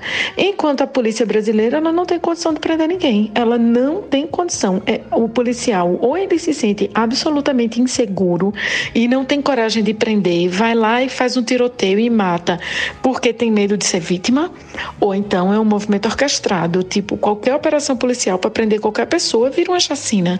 Gente, tá um negócio absurdamente sim, está surreal.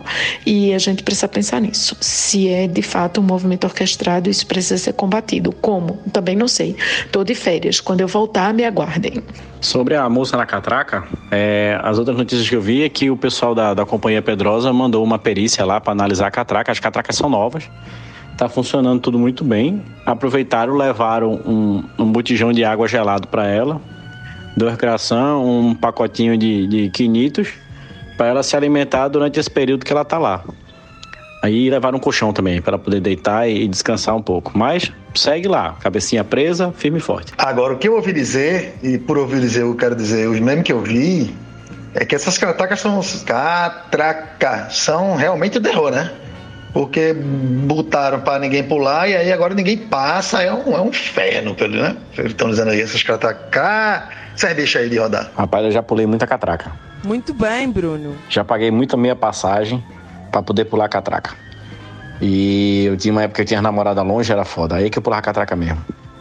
Quando tinha um motorista que não deixava, aí beleza, tudo mais, vamos lá na honestidade e tal. Mas teve muito motorista que eu acho que comprou é, videocassete, uma TV nova, só embolsando meia passagem para turma pular catraca. E vocês perceberam que eu falo a palavra catraca com uma facilidade muito grande. Várias velocidades. Catraca, Catraca, catraca, catraca, catraca. Catraca, catraca. Eu sou bom. de falar catraca. E agora um recadinho da ouvinte Letícia, que estava numa festinha de aniversário de super-heróis e mandou um áudio pro grupo. E mamãe, o Homem-Aranha existe, porque eu vi ele. Eu gostei muito dele. Muito bem, Letícia. O Homem-Aranha existe sim. E ele também é o meu super-herói favorito. Porque ele é do proletariado, igual a gente. Ele não detém os meios de produções, feito Batman e o Homem de Ferro. É, conversando água, direto aqui do Ihu, um cara jovem desse podcast. Quero dizer que eu já vi o show de Paralamas, coisa fantástica. Muito bom ver o Power Triozinho lá botando pra fuder. Eu que vi os caras andando, vi depois os caras na cadeira de roda, não achei essas coisas todas não. E hoje eu vou lhe dizer, é afinado demais. Mesma galera, velho, o cara dos Rastafari no teclado, o cara do Rastafari também no trompete, não sei o que. Os caras tocam demais. Agora tá rolando o Edson. Aí por isso que eu fiz essa chamada ao vivo aqui pra falar, Paulinho, o cara acabou de tocar. Vem me regar, mãe, pá! De um lado, o lado do Paralamas era só celular tentando filmar alguma parada, e do lado daquele Edson é só a fumaça. E é isso. Depois eu dou mais um plantão aqui direto do Iru. Vamos, Amigo Lute. Parece o nome de uma cidade, uma cidade. Vamos até Amigo Lute? Amigo Lute é uma cidade que fica aqui próximo. Adoro o Edson. Parece que depois que ele se converteu aí ao islamismo, ele tá um pouco um tanto complicado. Paralamas eu acho fudendo. Primeira banda de, que eu me recordo de ter posto um tio de, de metal assim, com trompete, trombone. É, molequezinho, já me lembro do bicho tocando assim, era massa. O, show, o primeiro show do Paralamas foi em 95 que eu fui. Aproveita aí, cerejo. Cuidado com as varizes. Vá devagar e sempre. Ninguém se entrega. É só reação. E no apagar das luzes deste episódio, eu tenho que vir aqui compartilhar com vocês a minha alegria em ter ganho hoje de manhã uma lavagem de carro grátis, proporcionada pelo supermercado Pão de Açúcar, que é meu vizinho aqui de, de muro, colado com o prédio em que eu moro. Aliás, quase todos os carros do prédio ganharam essa lavagem grátis, uma vez que a caixa d'água, com 150 mil litros d'água, tombou e caiu por cima do muro do prédio, derrubou uma árvore, derrubou uma parte da coberta do estacionamento e esmagou quatro carros, né? E, espalhou o caos e a destruição aqui no edifício. E pior do que tudo isso junto, né? O barulho me acordou antes das sete da manhã. Filhos de uma puta. Né? Felizmente não houveram vítimas fatais, mas conhecendo as pessoas aqui do prédio, eu sei que no fundo, no fundo, algumas delas gostariam que alguns vizinhos estivessem, sim, embaixo dos escombros. Mas enfim, a notícia é essa, vocês vão ver aí que vai aparecer nos noticiários. É, mas a informação certa é essa minha aí, é. As dos jornalistas certamente estarão erradas, como já estou vendo aí pelo Instagram, informações cruzadas e, enfim, imprecisas, né? Como geralmente é o jornalismo pernambucano. Pois é, fiquem com essas e vamos em frente. Até a próxima semana. Eu, eu vi as fotos que o Will mandou hoje, o, todo o relatório. Você sabe que Will é o cara do relatório, então, num caso desse, mais ainda. Então, eu vi o documentário que o Will fez sobre o assunto já hoje. E eu tenho que dizer que, não, infelizmente, não houveram vítimas fatais, né? Não de pessoas, mas houve uma vítima fatal muito triste, que era um Fusquinha, que pelas fotos que eu vi, a partezinha que sobrou dele, alguns centímetros quadrados, era um Fusquinha que provavelmente era lindo. E provavelmente também parece que era o único dono, né? O Fusquinha de 76 ainda, comprado pelo dono ainda, tudo arrumadinho, todo fofo. E eu venho dizer, eu, pra mim, eu acho que foi uma vítima fatal. Foi uma vítima fatal e é realmente muito triste. Como alguns, alguns falaram aqui, no, já no podcast, né, no texto, Fusquinha é melhor do que muita gente. Eu diria até que a maioria. Não, realmente lamentável esse episódio. Minha, toda a minha solidariedade aí à família que perdeu esse Fusca. Fusquinha, pelas imagens aí, o verde catota, uma cor muito rara de se, de se ver no Fusca de, de, dessa época aí. E minha força também pro pessoal das Olimpíadas, né? Do edifício Olimpíadas, porque realmente é um decátulo moderno aí de provações, né? Esse edifício aí, o pessoal passa por muitas provações, a vizinhança é complicada, né? Esse pão de açúcar aí derramando água aí na garagem, quebrando muro, quebrando coisa, isso é uma coisa lamentável.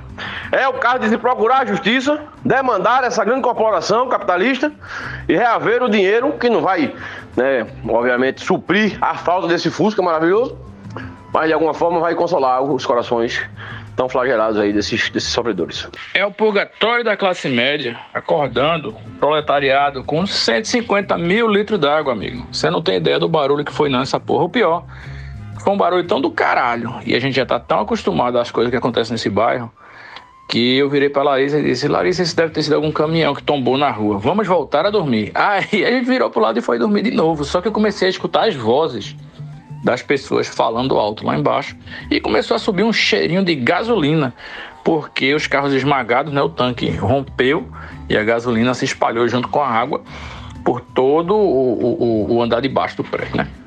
Aí foi que eu vi realmente que havia acontecido esse acidente. Senão a gente ia ter dormido em paz de novo, entendeu? Porque é isso aí, a gente, no meio da adversidade, tem que fechar o olho e tentar dormir, porque senão a gente enlouquece aqui no Parnamirim. Rapaz, que tragédia, viu, velho? Que negócio louco isso. Agora deixa eu levantar uma outra questão aqui, só por uma curiosidade, porque eu acho que eu já vi esse Fusquinha nas redondezas ali da Praça de Casa Forte. E se eu não me engano, ele é de um bolsonarista. tu confirma isso aí, Will? Porque eu acho que eu já vi esse Fusquinha, eu acho que eu não, não sei se era adesivo ou coisa parecida, ou se eu vi o dono vestindo com aquelas camisas com, com a cara do Enegúmeno estampada. O Fusca é do bolsonarista? Bem, vamos aguardar o, o Will confirmar essa informação que, Tere, que Cerejo nos trouxe, mas eu quero já adiantar que, mesmo se o dono for bolsonarista, o pobrezinho do Fusquinha não merecia esse tipo de sorte, quer dizer, de azar. Né? Primeiramente por ser propriedade de um bolsonarista, que este sim merece toda sorte de, de horrores na vida dele, mas o pobrezinho do Fusca merecia um lar melhor e não merecia esse triste fim aí, esmagado por uma caixa d'água de um estabelecimento comercial tão miserável feito esse. Cerejo, não sei dizer, velho. Assim, o, o, dono do carro é um velhinho que morava aqui no prédio e não mora mais, se mudou para Boa Viagem, o que já é um, um, grande indício de bolsonarismo, né? Claro. Mas ele deixa o carro guardado aqui na, na garagem do prédio, porque eu acho que em Boa Viagem a maresia comeria esse carro em menos de cinco minutos. Mas se ele é bolsonarista, pelo menos ele faz esse favor que todos os outros bolsonaristas deviam fazer, que é manter o bolsonarismo bem guardadinho onde ele deve ficar, que é dentro do cu, bem fechadinho.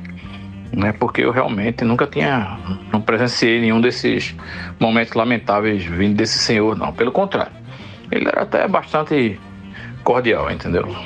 É, eu acho que posso estar confundindo realmente. E com o Paulinho, por favor. Obrigado, Chico. Família do Cerejo. O Fusquinha não tem nada a ver com isso, né? Mas vamos em frente aí.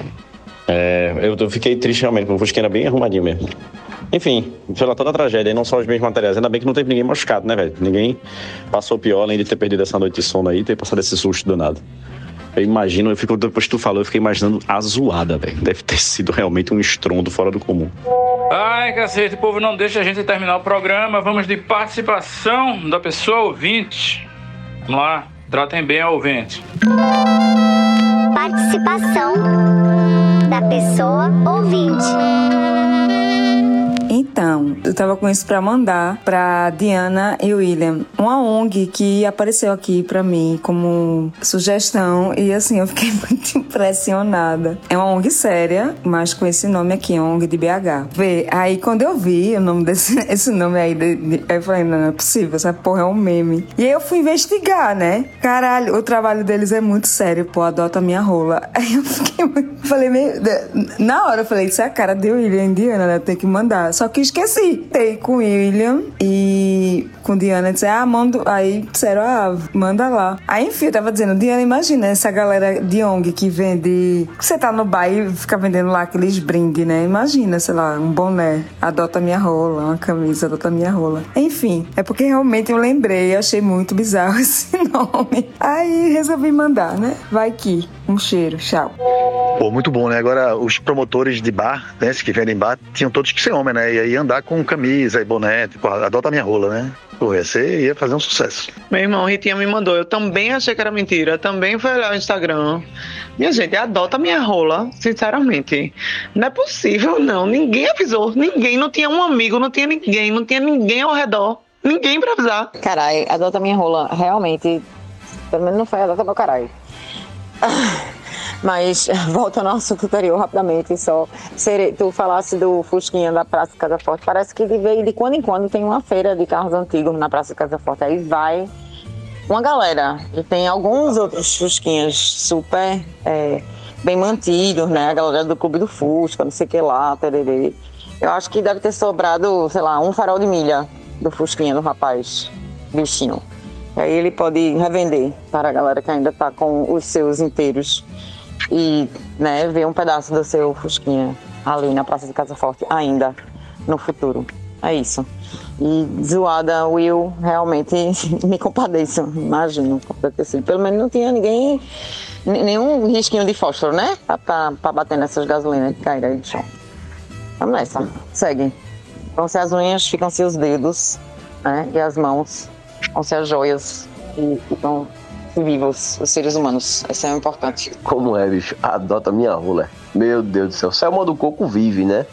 Selma do Coco já pode trabalhar. Se estivesse vivo assim, ia ficar muito orgulhosa de ver a música dela sendo utilizada nessa ONG maravilhosa que é a Adota, Adota, Adota. Adota, adota a minha rola. Adota, adota, adota. Minha gente, obviamente quem bota o nome desse bota de propósito, né? Vocês são muito ingênuos, viu? Então é isso, né? Ninguém larga a rola de ninguém. Até a próxima semana. Acabou esse programa. Tchau. Conversando